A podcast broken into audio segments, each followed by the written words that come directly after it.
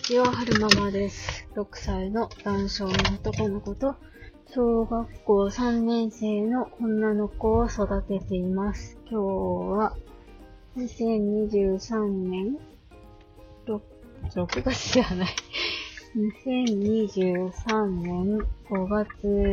19日金曜日の帰りに撮ってます。今日はちょっとネタがあったので、2回目の収録ですね。えっ、ー、と、どんな、どんなネタだったかっていうと、あのー、お昼休みにね、学生さんが、就活についてお話しされてたんですよね。で、今、4年生と大学院2年生が、まあ、就活の真っ只中にいるわけですよ。今年も就活しかしてないとか、あと、なんだろうな、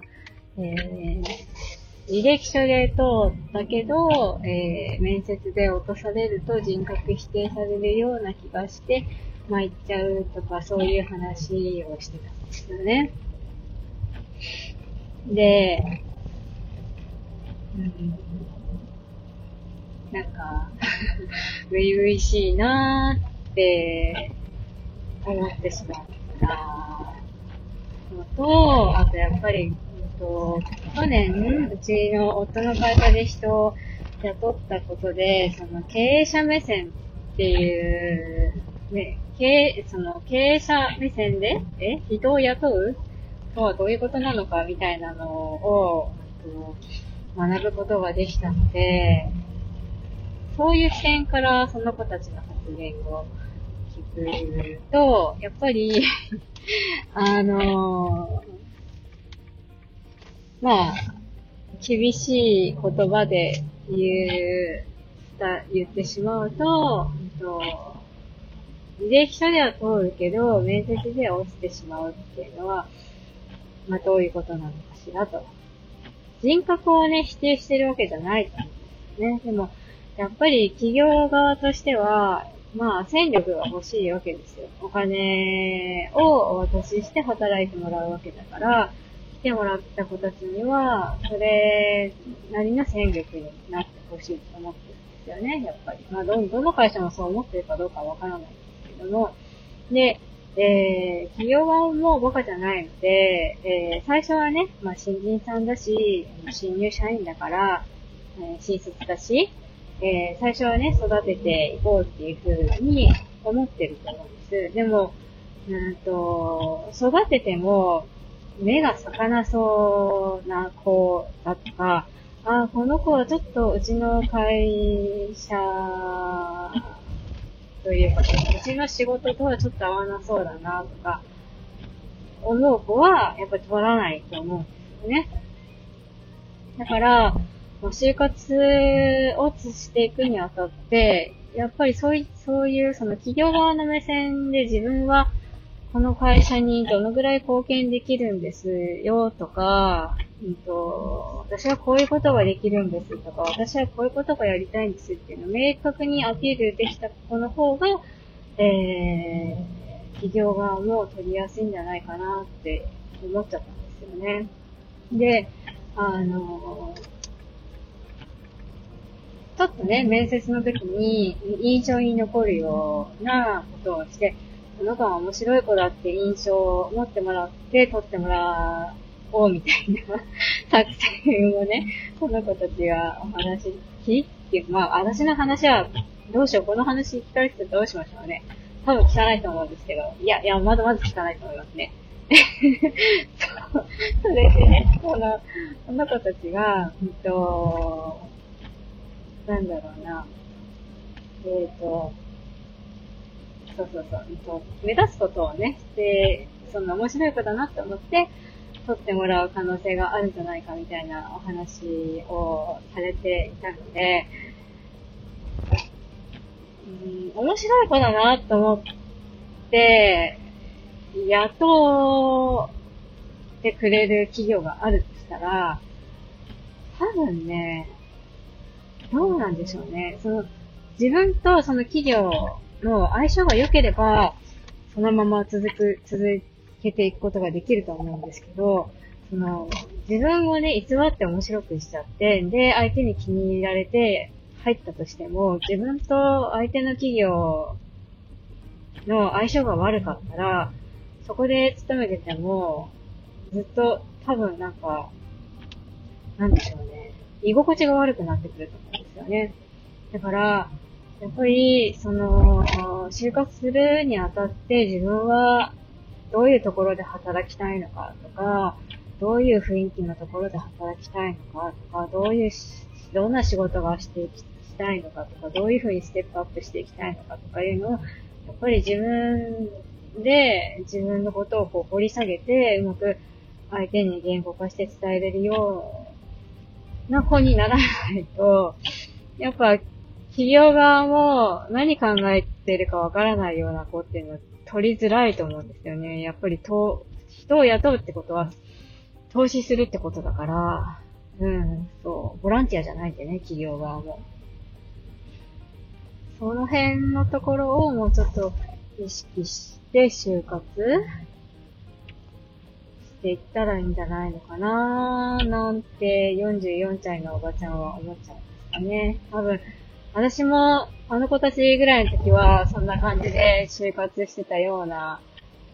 気がするんですよね。こう、えっと、えっと、睡眠時無呼吸症候群の機械を扱ってる会社の内定をいただいたことがあったんですけど、その時はあのー、自分を偽って面接受けましたね。あのー、私は、生理検査が得意です。生理分、生理が得意ですって言言っちゃったんで、言って、言ったんですよ。生理苦手なのにね。あのー、でも言っちゃって通ったら、そっから死ぬほど勉強して生理得意になればいい、得意になればいいやと思って、あの、私は生理が得意です。だから、御社を希望しました、みたいなことを言って、取っていただけたんですけど、結果、国家試験に落ちてしまったので、内定取り消しになってしまったんですよね。で、そう。で、そう、学生さんに就職活動していくにあたって、やっぱり、その、自分のやりたい、自分のことをちゃんと、うん、相手に伝える技術っていうのは、えー、必要っていうか、そういう技術がある子の方が、そういう企業側としては採用しやすいんじゃないかなっていうふうに思いましたね。あと、えー、とある子が 中間管理職になりたいって言ってたんですけど、中間管理職、どうしてなりたいんだろうって、ちょっと思っちゃったんですよね。中間管理職ってすっごい大変だと思うんだけどなって。下も育てないといけないし、上にはヘコヘコしないといけないし、上からも下からも、こう、板挟みになって一番苦しい立場なんじゃないのかなって 私なんかは思うんですけど、響きなのかな？なんか新卒でいきなり中間管理職員になれたらいいのにとか言っていて、なんか、なんかな？もうちょっと勉強した方がいいんじゃないかしら、社会のことを思って、ちょっとね、おばちゃん的にはこう厳しい目線で見てしまったんですよね。どうなんでしょうか？私、あの、大手企業とかに勤めたことがないので、中間管理職の気持ちとか全然わからないんですけど、でもなんか、うーん、いろんな、いろんなじゃないな。なんか、ワンマハルさんの話とか聞いてると、中間管理職って大変そうだなって、私なんかは思いますけどね。で、中間管理職になると、そういう、なんか、手当とかも、外されるって聞くじゃないですか。平社員の頃は、残業手当とか出るけど、あの管理職になると、その、残業手当じゃない、は出ないとか、管理職手当は出るのかなうん、でも、そうね。人が、人をまとめて動かすのってすっごい大変だと思うんで、いやー難しいんじゃないのかなーって、そういう、なんだろう、人をまとめ上げて、えー、人を動かしていける能力がある子って、多分、あえて中間管理職になりたいなんて言わないと思うんですよね、きっと。うん。いやいや、大変だよって思いながら、えー心の中で思ってましたね。皆さんは学生の時に就活、どんなこう、気持ちを抱いてましたか？私は、あの、臨床検査技師の養成のする学校だったので、